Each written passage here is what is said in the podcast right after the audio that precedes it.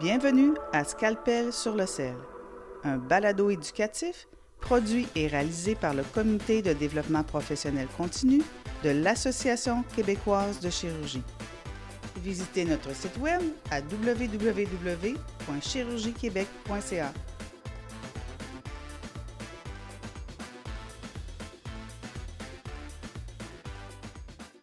Donc bonjour, mon nom est André Bégin. Et mon nom est Jean-Pierre Gagné du Comité de développement professionnel continu de l'Association québécoise de chirurgie. Bienvenue à cet épisode du balado de DPC intitulé Scalpel sur le sel. Notre invité cette semaine est Dr Réal Lapointe, chirurgien hépatobiliaire au CHUM. Réal est honoré par l'association pour sa carrière et c'est dans le cadre du 53e congrès annuel que nous le rencontrons pour discuter de sa carrière, sa vie et de l'honneur qu'il reçoit ce week-end. Après avoir complété son cours de médecine à la faculté de médecine de l'Université Laval de Québec en 1977, le docteur Lapointe entreprend aussitôt sa spécialité en chirurgie générale qu'il terminera en 1982 à l'Université de Montréal. Il obtient la même année son certificat de spécialiste en chirurgie générale du Collège des médecins du Québec et du Collège royal du Canada. Il entreprend par la suite deux années de fellowship en chirurgie hépatobiliaire et pancréatique et transplantation hépatique. Boursier du programme d'échange France-Québec, il fait en 1983 sa première année de fellowship clinique et en recherche fondamentale sur la pancréatite chronique à Marseille. Boursier de la Fondation Samuel McLaughlin du Canada, il réalise en 1984 sa deuxième année de fellowship en transplantation hépatique sous la responsabilité du Dr Thomas Starzl pionnier de la greffe hépatique à Pittsburgh, aux États-Unis. Entre 85 et 90, Dr Lapointe fait plusieurs stages de perfectionnement en chirurgie hépatique et en échographie opératoire au centre hépatobiliaire de l'hôpital Paul Brousse, sous la direction du professeur Henri Bismuth. Alors, Réal, bonjour. Bonjour. Merci d'avoir accepté l'invitation. Euh, c'est moi qui vous remercie euh, de me recevoir et euh, de m'honorer cette année à titre de chirurgien de l'association. Vraiment, je suis très choyé et très ému. Tu étais surpris quand on t'a appelé ou c'est quelque chose auquel tu t'attendais ou... Non, j'étais très surpris. À vrai dire, j'ai même pas pensé à cette possibilité-là dans ma carrière chirurgicale. Et quand j'ai reçu l'appel d'André, euh, ça a été, euh, comment dire, euh, un moment de surprise et, de joie. Et ma journée a été flottante toute la journée. Parce que j'ai parfois entendu des médecins, des chirurgiens dire que tu as reçu plusieurs honneurs dans ta carrière, mais de la, la reconnaissance par ses pairs, souvent les gens vont dire que c'est ce qui est le plus touchant ou le plus marquant. Effectivement, de savoir que tu es apprécié et reconnu euh, par tes pairs euh, suite à une carrière euh, chirurgicale comme j'ai eu ou comme d'autres ont. Disons que ça démontre que les efforts qu'on a mis, le temps, l'énergie, la persévérance portent fruit, mais vraiment, je ne croyais jamais avoir un fruit mûr qui me sera annoncé par André et toi, Jean-Pierre. C'est fantastique. Donc, ça va être une belle journée. Si on part du commencement un peu de ta formation, qu'est-ce qui avait motivé tes choix de, fellowship? Euh, c'est bizarre. Euh, j'étais interne, parce que dans le temps, il y avait de l'internat euh, au CHUL de Québec. Et il y avait un docteur qui s'appelait Paul Poncelet. Tout à fait. Et c'est lui qui faisait, entre autres, une chirurgie du pancréas. Et ça m'a, comme je dirais, allumé, attiré. Et euh, déjà à ce moment-là, je trouvais ça intriguant. Puis euh, on avait la notion aussi que dès qu'on touchait au pancréas, on mettait un peu euh, le feu aux poudres. Et ensuite, j'ai commencé ma spécialité donc à l'Hôtel Dieu de Québec et j'ai travaillé beaucoup avec différents chirurgiens, mais un qui a été un de mes mentors à ce moment-là, c'est le docteur Louis Dionne à l'Hôtel Dieu de Québec qui faisait déjà beaucoup d'oncologie. Et euh, il m'a vraiment euh, stimulé et euh, m'a vraiment inculqué le désir d'aller plus loin et plus loin et plus loin. Et comme j'avais cette petite flamme au niveau de la chirurgie pancréatique, chirurgie hépatique, je dirais au départ non, mais j'ai cherché ensuite à avoir une formation dite générale, mais en même temps ouvrir vers ce qui était comment dire, les balbutiements de la chirurgie euh, hépatobiliaire et pancréatique. Alors, j'ai complété ma formation à Montréal, qui euh, était à ce moment-là à l'hôpital Saint-Luc, qui était déjà un centre euh, où la structure était, comment dire, scindée en services spécifiques. Donc, il y avait un service de chirurgie foie-pancréas, un service de chirurgie digestive, un service de chirurgie thoracique et vasculaire et enfin un service de chirurgie oncologique. Et donc, j'ai fait mes deux dernières années à, Saint-Luc. Et là, ça ne fait que confirmer mon intérêt. Et euh, j'ai entrepris ce fellowship là, de deux ans, comme vous avez euh, décrit au, départ. En ayant fait une formation autant aux États-Unis qu'en France, est-ce qu'il y a des différences importantes que tu as notées lors de ta formation? Oui. Euh, je vous dirais, euh, en France, euh, c'est, comment dire, beaucoup plus, à ce moment-là, maintenant, je ne sais pas si ça a changé comme un peu aux États-Unis ou même ici au Canada, mais on avait le temps de voir les patients, on avait le temps de réviser les dossiers, on avait le temps de discuter en réunion et tout, et c'était beaucoup plus relax. Alors qu'aux États-Unis, euh, l'année que j'ai fait en transplantation en 84, puis ce matin, quand vous avez parlé euh, de la première transplantation cœur-foie, mais j'étais parti de cette équipe-là. Alors, euh, ça m'a rappelé des souvenirs et c'était beaucoup plus intense, beaucoup plus ardu. Et l'atmosphère de travail était difficile. J'ai trouvé ça difficile au point que quand je suis revenu euh, à, Montréal, après ces deux années de formation-là, je disais souvent que quand j'étais en France, j'étais au paradis. quand j'étais aux États-Unis, j'étais en enfer. Puis quand je suis arrivé au, Québec, j'avais les deux pieds sur terre. Euh, dis-moi, Réal, euh, parle un peu peut-être juste le début de ta pratique à Montréal en chirurgie patobiliaire, la nature du service? Arrivait tout seul? Est-ce qu'il y avait déjà... Parce qu'aujourd'hui, vous avez une équipe énorme. Oui. Alors, euh, je vous dirais que j'ai eu euh, une bonne étoile. Parce que j'arrivais d'un moment où la chirurgie euh, foie ou foie biliaire, pancréas, surtout foie et foie biliaire, était en expansion. Et l'expansion n'était pas juste sur l'aspect technique chirurgical, mais aussi sur les modes d'investigation. Alors, on passait de l'écho au scan à la résonance et tout ceci était accessible déjà à l'hôpital Saint-Luc. Donc, on a pu euh, être des pionniers dans l'investigation et les approches thérapeutiques. Et il faut savoir qu'à l'hôpital Saint-Luc d'alors, euh, il y avait toujours l'équivalence entre euh, le monde chirurgical et le monde médical. Alors, par exemple, en hépatobiliaire, on travaillait sur le même étage avec les hépatologues. Mm-hmm. La chirurgie digestive travaillait avec les gastroentérologues et ainsi de suite. Donc, c'était une déclinaison de combinaison entre les deux spécialités, puis il y avait une très belle atmosphère de travail. Ça, c'était euh, la première partie. Quand je suis arrivé, il n'y avait euh, que deux euh, chirurgiens. Et dans l'année que je suis arrivé, un des deux chirurgiens est parti.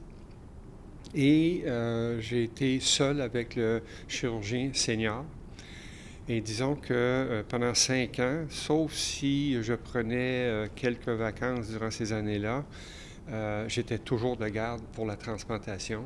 Je faisais à la fois les donneurs, les receveurs. Et disons que ça a été des années très difficiles, mais avec la persistance et la volonté, j'ai réussi à passer à travers. Et par la suite, j'ai réussi à intéresser Michel Dagenet. Mm-hmm. André Roy, Richard Letourneau, et ainsi de suite. Et à chaque fois que euh, je intéressais quelqu'un qui était prêt à venir travailler dans l'équipe, euh, je lui demandais une formation spécifique et aller à un endroit différent. Parce que j'étais contre, euh, comment dire, l'auto-formation ou le inbreeding. Je voulais absolument que les membres qui viennent travailler avec moi amènent quelque chose de nouveau pour qu'on puisse s'étendre davantage et dans toutes les sphères. Mhm. Alors, euh, comme vous savez, euh, André Roy a l'endoscopie rétrograde. Richard Letourneau est allé à, Roswell Park euh, deux ans en oncologie. Michel Dagenet a fait beaucoup en recherche et en transplantation à Toronto. Et par la suite, c'est greffé les autres membres qui sont Marilyn Place. il y a aussi Frank Vandenbroek, qui est un chirurgien français qui est venu faire son fellowship, qui est retourné en France. Et comme euh, euh, Sarah Belmar, qui avait été recrutée, est retournée à travailler à New York euh, par, je dirais principalement, attachée à son amoureux. Mm-hmm. Alors, on a recruté Franck et dans les dernières années, on est allé chercher Simon Turcotte, qui lui a fait euh, quatre ans de fellowship, dont euh, trois années en recherche euh, fondamentale et transstationnelle. Et il a un laboratoire à lui actuellement, puis il a démarré dernièrement l'immunothérapie en cancer digestif. Et les deux dernières recrues, c'est, j'allais dire, Jixia, oui, Rang, qui est euh, d'origine chinoise, mais qui est au Québec depuis très l'enfance et qui est allé se former un an en Chine, à Pékin, et deux ans à New York. Et, enfin, Eve Simoneau, qui euh, est la dernière recrue, qui, elle, a été formée en chirurgie euh, générale à McGill, et ensuite, elle est allée un an à Houston et un an à New York également. Donc, ça fait un peu le tour de l'équipe que j'ai bâti avec le temps et j'ai toujours dit que le travail d'équipe était toujours plus fort que le travail individuel. Et la deuxième euh, lettre motive que je disais à mes euh, collègues, ce que tu peux faire, c'est parce que les autres collègues te permettent de le faire. Donc, il y avait une protection du temps et une protection euh, de l'expertise. Exemple, quand André Roy faisait ses endoscopies et qu'il était de garde en même temps en transplantation, on couvrait la, transplantation. Et ainsi de suite. Donc, il y avait cette collaboration et cette euh, euh, unicité euh, dans le groupe. Tu parlais tout à l'heure de Louis Dion, qui était un de tes mentors. Dirais-tu que c'est la personne qui t'a le plus marqué? ici, au, Québec? oui. Pour quelle raison? J'ai eu le privilège aussi de travailler avec Dr. Dion vers la fin de sa carrière à l'Hôtel-Dieu de Québec. Oui. À l'époque, il faisait essentiellement de la chirurgie thyroïdienne. OK. Mais c'était un anatomiste euh, extraordinaire. Euh, Moi, euh, toi, toi, tu l'as eu vers la fin de. Dans les années 96, 97. OK. Moi, j'ai bon, j'ai connu comme résident junior. il avait un humanisme hmm. qui venait me chercher, tant au niveau des patients que des relations professionnelles. Il y avait également euh, l'aspect technique, mm. l'aspect respect. Il avait également euh, la volonté de mettre sur pied avec le professeur Cabana et son épouse la maison Michel Sarrazin. Tout à fait. Et euh, ça, ça m'a marqué parce que je me disais, mon Dieu, il a une carrière extraordinaire et en plus, il désire mettre sur pied, et ça n'a pas été sans difficulté, de réussir à avoir la première maison de soins palliatifs au Québec. Et euh, ça, ça m'a énormément marqué. Et donc, euh, je, reste avec euh, un excellent souvenir et aussi le genre de pénétration de sa personnalité en, en mm-hmm. moi. Es-tu conscient d'être toi-même un peu un modèle, un mentor pour plusieurs générations de chirurgiens? Oh là, ça c'est une sacrée bonne question. Si tu ne le sais pas, je te l'annonce. euh, à vrai dire, euh, non, parce que euh, je crois que j'ai fait mon travail du mieux que j'ai pu. Non pas sans difficulté, non pas parfois avec une certaine remise en question, mais encore une fois, la détermination et la persévérance euh, a permis euh, d'être euh, ce que je suis devenu. Mais d'être mentor, je vous dirais, le fait que vous m'honorez aujourd'hui je vais dire oui, parce que sinon, je ne serais sûrement pas avec vous deux euh, euh, actuellement. Et, mais en même temps, j'ai eu aussi plusieurs reconnaissances euh, de mes pairs à l'Université de Montréal, des externes et aussi des résidents et aussi de l'institution. Mm-hmm. Alors, je pense que on va dire, je vais laisser une petite marque dans l'histoire de la chirurgie hépatobiliaire au Québec. Oui, mais si je veux faire un peu de pouce là-dessus quand même, moi je suis vraiment fier d'avoir fait ma formation à Saint-Luc, d'avoir travaillé avec toi, d'avoir passé des, des heures à regarder des films en radiologie. C'est toutes des choses, la, rigueur anatomique, tout ça qu'on peut, je peux transposer ensuite dans ma pratique. Donc, tu moi, pour moi, ça, a changé ma vie, ça a façonné ma carrière. Wow, wow. Ben, euh, je suis content de l'apprendre, André. Et euh, c'est sûr que quand euh, tu as la passion tu ne fais que la transmettre.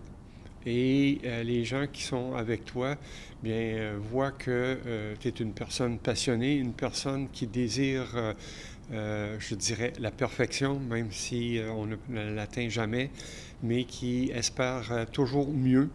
Et il part d'un principe qui a ce qu'il enseigne, la personne qui le reçoit peut aller encore plus loin. Mm. Et si vous permettez, juste pour faire un petit aparté là-dessus, j'ai lu un livre qui m'a énormément marqué, qui euh, l'auteur est Herman S. et qui s'appelle euh, Narcisse et Goulmoun. Et euh, Narcisse, comme vous pouvez voir, c'est l'âme, le puriste, et Goulmoun, c'est le corps et c'est les, jeux, mm-hmm. divers jeux. Et euh, il y a une confrontation entre les deux tout le long du livre. Et à un moment donné, euh, Narcisse doit reconnaître que Goulmoun a dépassé le maître. Et dans ma tête, je me suis toujours dit, si j'avais à être un maître, je dis bien si j'avais à être mm-hmm. un maître, et que euh, les élèves qui seraient avec moi réussissent à aller encore plus loin que j'ai été, j'aurais réussi ma carrière. Ben, en fait, j'ai écouté décrire un peu la mise euh, sur pied du service, euh, développer diverses compétences. Euh, j'ai l'impression que tu n'avais pas peur de recruter des gens qui étaient potentiellement plus compétents, plus habiles, plus visionnaires que toi tu pouvais l'être, parce que ça aurait été impossible à l'époque, en 84, j'imagine, d'envoyer un candidat faire 3 à 4 ans de recherche en fellowship. Mais quand tu as monté une équipe comme réussi à faire, là, il y a l'attrait, j'imagine, du groupe qui dit Moi, je veux être dans ce groupe-là, je vais faire le sacrifice de partir puis revenir dans un groupe d'une telle valeur. Oui, effectivement, euh, mon but, c'était de renforcer les points qu'on pourrait dire faibles ou des points à développer. Mm. Et euh, seul, c'est totalement impossible. C'est comme euh, tout projet qu'on entreprend, on a besoin de gens qui sont plus compétents ou qui complètent tes compétences et qui te permettent en tant que personne, mais en tant qu'équipe, d'aller encore plus loin. Et la diversité hein, permet justement à ceux qui viennent travailler avec nous, puis l'exemple, André, ah, oui, il a travaillé avec moi, mais oui, il a travaillé avec Michel Dagenet, avec mm-hmm. André Roy, et ainsi de suite. Donc, il a été chercher sûrement le meilleur de tout ce monde-là en respectant également sa personnalité et il a fait un développement euh, euh, complet de ce qu'il est et dans son milieu aujourd'hui. La structure que tu as montée, c'est un peu un héritage en quelque sorte. Est-ce que parfois on craint de voir cet héritage-là un peu se modifier, s'affaiblir ou ça fait partie de la nature des choses que le système dans le temps va s'adapter puis que tes collègues en feront ce qu'ils veulent en faire dans, dans 10, 15 ou 20 ans? Euh, je dirais que de vouloir garder ce que j'ai, entre guillemets, bâti, mm-hmm. serait une utopie. Mm-hmm. Parce que tu bâtis quelque chose en quoi tu crois, en quoi tu désires amener encore plus loin, mais le plus loin, et je le comparais un peu à euh, vouloir euh, comment dire, gravir euh, une montagne. Mm-hmm. Et le jour où tu penses que tu es rendu au sommet, tu réalises que le sommet continue à monter encore plus haut. Donc, euh, tu as atteint un certain niveau, mais les autres membres de l'équipe peuvent l'amener encore plus loin. Donc, mon héritage personnel vis-à-vis de l'équipe, c'est ce que j'ai fait, ce que j'ai réalisé. Et je vous dirais, avec la reconnaissance que vous me faites aujourd'hui, ben, je me dis, mission accomplie, mais pour ceux qui sont là maintenant, amener ça plus loin mm. et euh, je vais être encore plus fier. Sur une si longue carrière, pourrais-tu dire ta plus grande fierté? Peux-tu comme identifier une chose ou un accomplissement ou c'est l'ensemble de l'œuvre? Question piège. oui, je vais te dire, euh, ma plus grande fierté, c'est d'avoir réussi euh, à trouver un équilibre fragile sur une corde euh, tendue. Et je dis l'équilibre fragile entre la vie professionnelle et la vie personnelle. Vraiment, ma fierté, c'est d'avoir réussi à avoir euh, euh, une vie professionnelle extraordinaire. Et si c'était à recommencer, je revivrais ce que j'ai vécu, parce qu'on ne peut pas vivre différemment, mm-hmm. même si on l'a vécu. Et de l'autre côté, ma vie euh, personnelle avec euh, ma conjointe, mes trois enfants, euh, c'est une réussite pour moi sur tous les plans. Et on peut toujours dire, on peut toujours aller toujours plus loin, toujours plus haut, mais à un moment donné, l'escalade peut s'effriter et ça peut aller vers un précipice plutôt que de rester dans les hauteurs de, ce mm. que tu as accompli. Mm. Avec une grande carrière remplie comme ça, est-ce qu'il y a des choses que tu regardes maintenant un peu en arrière, tu dis Ah, j'ai certains regrets, des choses que j'aurais fait différemment? Des choses que j'aurais fait différemment. Euh, monsieur, monsieur, monsieur. Euh, à vrai dire, à brûle pour point, je vous dirais non, parce que là, vous me prenez euh, instantané. Et de ma carrière, non, non, vraiment pas. Vraiment, je suis très heureux de ce que j'ai euh, réussi et je ne vois pas euh, qu'est-ce que j'aurais pu faire euh, différemment. Le balado se poursuit dans quelques instants.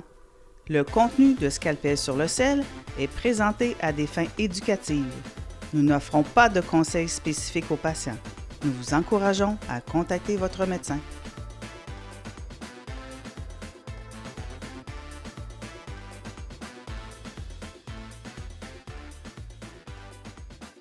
Ramener euh, un peu sur l'évolution de la chirurgie hépatique, pancréatique au cours des dernières années. Dans les années 80, moi, quand j'ai commencé peut-être ma résidence un peu plus tard, mettons, par exemple, parce qu'il y aurait mille exemples, l'évolution du traitement des métastases hépatiques, par exemple. Vous, André et toi, êtes deux spécialistes. Moi, je suis profane, mais j'ai vu quand même aller l'évolution de dire euh, pas plus que trois métastases dans un seul lobe. Euh, donc, euh, puis où on est aujourd'hui, aurais-tu pu penser une telle évolution ou un point où j'ai parfois l'impression que la maladie euh, métastatique au foie est parfois une maladie plus chronique à certains égards? On voit des très longs. Aurais-tu pu envisager ça? Puis un peu comment tu vois l'avenir? Euh? Ayant gardé contact avec la France, mm-hmm. ayant gardé contact avec M. Bismuth et son principal euh, élève, qui est René Adam. Mm. Ça m'a permis justement d'avoir euh, des échanges très euh, proches. Et comme j'ai été, je suis, ça vrai dire, toujours compagnon hépatobiliaire, qui est une fraternité qui a été mise sur pied par Henri Bismuth, ça m'a permis justement de rester collé à la, à la nouveauté parce que ça prend des gens de la sorte pour euh, fracasser euh, les dogmes, les connaissances et remettre en question. Et comme je disais plus tôt, oui, il y a la technique chirurgicale, mais est arrivé en même temps l'imagerie, est arrivé en même temps de nouvelles molécules de chimiothérapie et il y a des gens qui euh, ont euh, ébranlé les notions euh, que tu as décrites, Jean-Pierre, sur une à trois métastases, blablabla, blablabla, pour remettre en question si c'était exact ou pas. Mm-hmm. Alors, ça, c'est l'évolution naturelle, je dirais, de la médecine, avec toute la technologie et, et les nouveaux traitements. Et c'est pour ça que, euh, entre autres, euh, pour le traitement des métastases, c'est sûr que les, quand j'ai commencé à faire plus que trois métastases euh, et tout. Mm. Disons que j'étais regardé plutôt Exactement. de travers et sans dire que j'étais quasiment un sorcier, mais j'avais des preuves à l'appui. J'avais des, des, euh, des collègues et j'avais fait en 2009, je crois, je ne sais pas si tu t'en souviens, André, euh, organisé un symposium international sur la métastase hépatique colorectale où j'avais invité quatre grands noms euh, de la chirurgie et de l'oncologie. OK. Mais petite histoire, moi, je me rappelle d'un des premiers congrès de la QC auquel j'ai assisté, peut-être en 98 à Sherbrooke. Il y a un professeur français qui était venu parler des métastases hépatiques.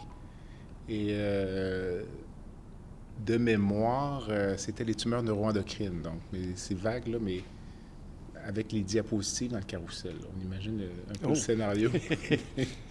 Puis il y avait une diapositive, c'était indication de d'hépatectomie ou critère, disons.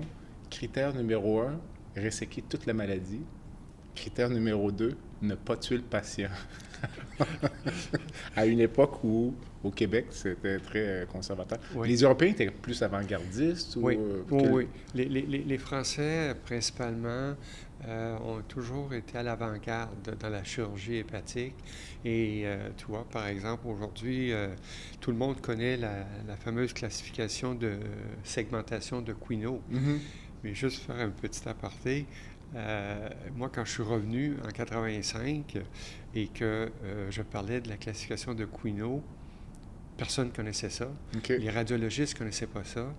Et euh, en plus, je, faisais l'échographie opératoire. Puis dans mes protocoles, je parlais que la lésion était dans tel segment, tel autre et tout.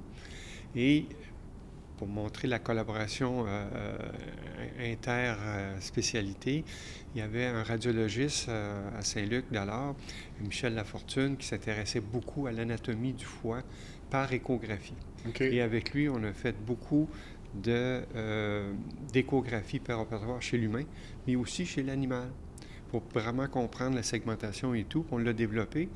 Et je vous dirais que la segmentation hépatique de Quino pour le reste de l'Amérique, surtout aux États-Unis, est arrivée à la fin des années 90. Alors ça vous montre un peu comment les Français avaient euh, plus qu'une longueur d'avance. Avec une carrière chirurgicale aussi riche, puis la- le changement de ta pratique vers l'administration, quel genre de satisfaction tu retires maintenant de la gestion? Euh, ce qui m'a amené à, à- à aller vers la gestion, il y a deux raisons. La première, euh, le fait d'avoir été euh, président de l'Association euh, québécoise de chirurgie. Euh, dans le temps aussi, il y avait des négociations et tout. Ça m'a donné euh, genre d'intérêt et une fibre pour la, gestion. La deuxième, chef de service pendant nombre d'années et à bâtir ce que j'ai bâti. Et l'arrivée de deux nouvelles recrues en 2019 avec l'accès au bloc opératoire qui était restreint Mhm. parce qu'on avait un certain nombre de euh, priorités nombre. Je me suis dit, est-ce que j'ai plus à apporter ou bien celles qui arrivent ont plus à apporter? Et j'ai décidé à ce moment-là de laisser place. Donc, ma dernière chirurgie a été un vendredi 13 décembre 2019. Et euh, par la suite, euh, ce qui était prévu, de faire, de faire du coaching euh, avec les nouvelles recrues et euh, aider euh, au niveau euh, de l'équipe parce que vous savez, dans vos milieux également, il y a beaucoup moins de résidents qu'il y en, a, qu'il en avait par le passé. Donc, j'avais planifié faire trois jours semaine comme DSP adjoint et je restais deux jours clinique. Donc, j'étais un peu en attente de. Je faisais ma clinique, mais de priorité opératoire, il y avait besoin d'un assistant, j'étais disponible. Et ça, c'était en janvier 2020. Est arrivée la COVID en mars 20 2020. Un 13 mars aussi, si je ne m'abuse. oui, La fermeture du Québec. Un vendredi, un vendredi 13. 13. Et là, j'ai été happé, vraiment happé. Et là, ben, je suis tombé dans un bain euh, égal pour tout le monde euh, parce qu'on on n'était pas personne préparé à cette pandémie. Mhm. Et je comparais ça un peu à, l'ère de la laparoscopie. Quand elle est arrivée, la laparoscopie, euh, dans les fins des années 80, début des années 90, tous les chirurgiens étaient sur le même pied d'égalité.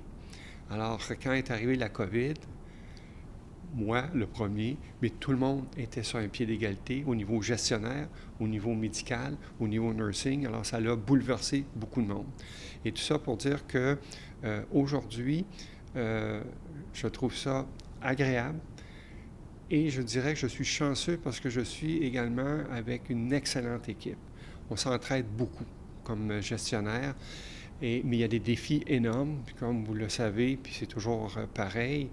Euh, on parle des listes d'attente, on parle euh, de la, du projet de loi 15, on parle de la remise en question de l'indépendance médicale et tout.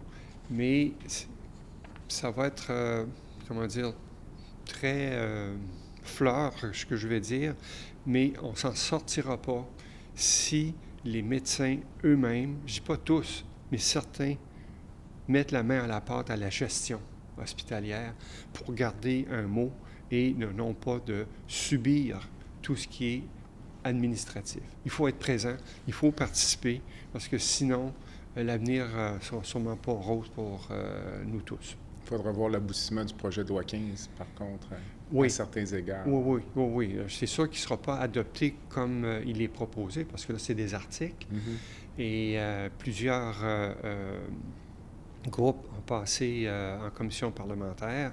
Et voilà, on espère pour le mieux, mais je vous dirais que moi, j'en tire beaucoup d'expérience au jour le jour. C'est différent, mais capable encore. J'aimerais te ramener sur la conciliation travail-famille. Mm-hmm. Tu disais tout à l'heure que pour toi, ça avait été très harmonieux. As-tu l'impression d'avoir eu à faire des sacrifices? Parce que j'imagine que tu ne faisais pas des semaines de 35 heures. tu me euh, parlais d'être de garde à tous les jours pendant, cinq 5 ans, pour la greffe hépatique. Ben, euh, j'imagine qu'à l'époque, la famille devait être un peu euh, oui, négligée. De, Effectivement, je dirais qu'en quantité, c'était euh, piètre, mais en qualité, j'étais là. Quand j'étais là, j'étais là. Euh, en plus, de ça là il n'y avait pas les, euh, les courriels. Hein, mm. Donc, ça, les soirées, tu ne passais pas à éplucher tes courriels ou à préparer des, des réunions ou autres, parce que j'essayais de le faire sur du temps hospitalier euh, je me levais très tôt, je me couchais tard, il y avait les, gardes et ainsi de suite. Mais euh, il faut dire que j'ai une conjointe extraordinaire. Et elle a compris, elle a accepté de euh, être ce qu'elle est. Puis elle s'est épanouie, elle, dans son travail. Elle s'est épanouie aussi avec la famille. Puis en même temps, moi, ça m'a permis d'être ce que je suis devenu. L'autre chose, j'aurais pu aller encore plus loin. OK? Euh, au niveau euh, déjà international, j'ai fait ma part, mais euh, monter encore plus haut dans les d'autres associations et tout, j'avais eu des invitations, tu veux-tu être de ça. À un moment donné, j'ai tiré la ligne. Mm-hmm. J'ai dit non, parce que là, c'était trop demandé à la famille, et ça, je n'étais pas prêt à faire ça. Mm-hmm. Qu'est-ce qu'on peut te souhaiter sur ce qui s'en vient? Ben, je vous dirais euh, une vie en santé, euh, d'être heureux, de demeurer heureux et euh, de rencontrer du monde qui se souviennent de toi dans les belles années. Et ce matin, je l'ai vécu et à chaque personne que je rencontre, j'ai des petits papillons dans, dans le cœur. Ça va être une belle journée. Ah oui. L'entrevue tire à sa fin. Est-ce qu'on a tout dit? As-tu une dernière pensée? Est-ce qu'on a oublié de te poser une question?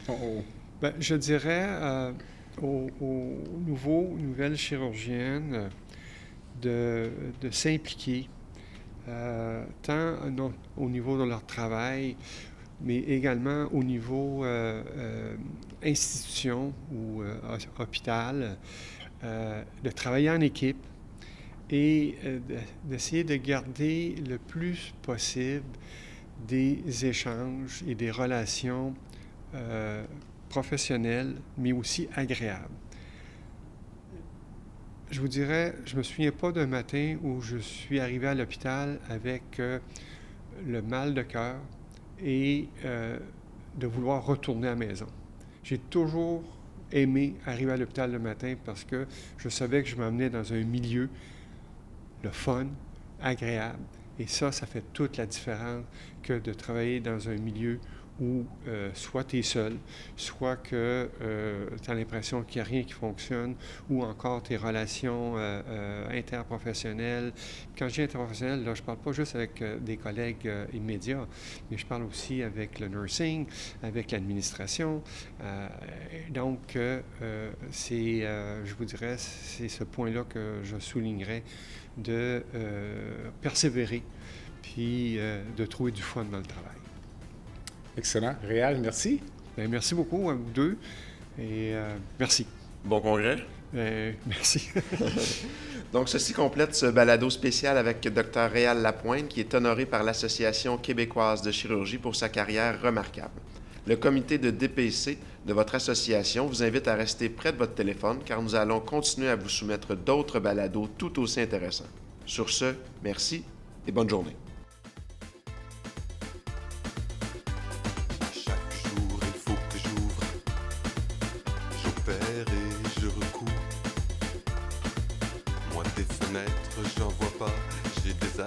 plein les bras. J'ai fait renaître mis en état. Sur terre n'a pas deux comme moi.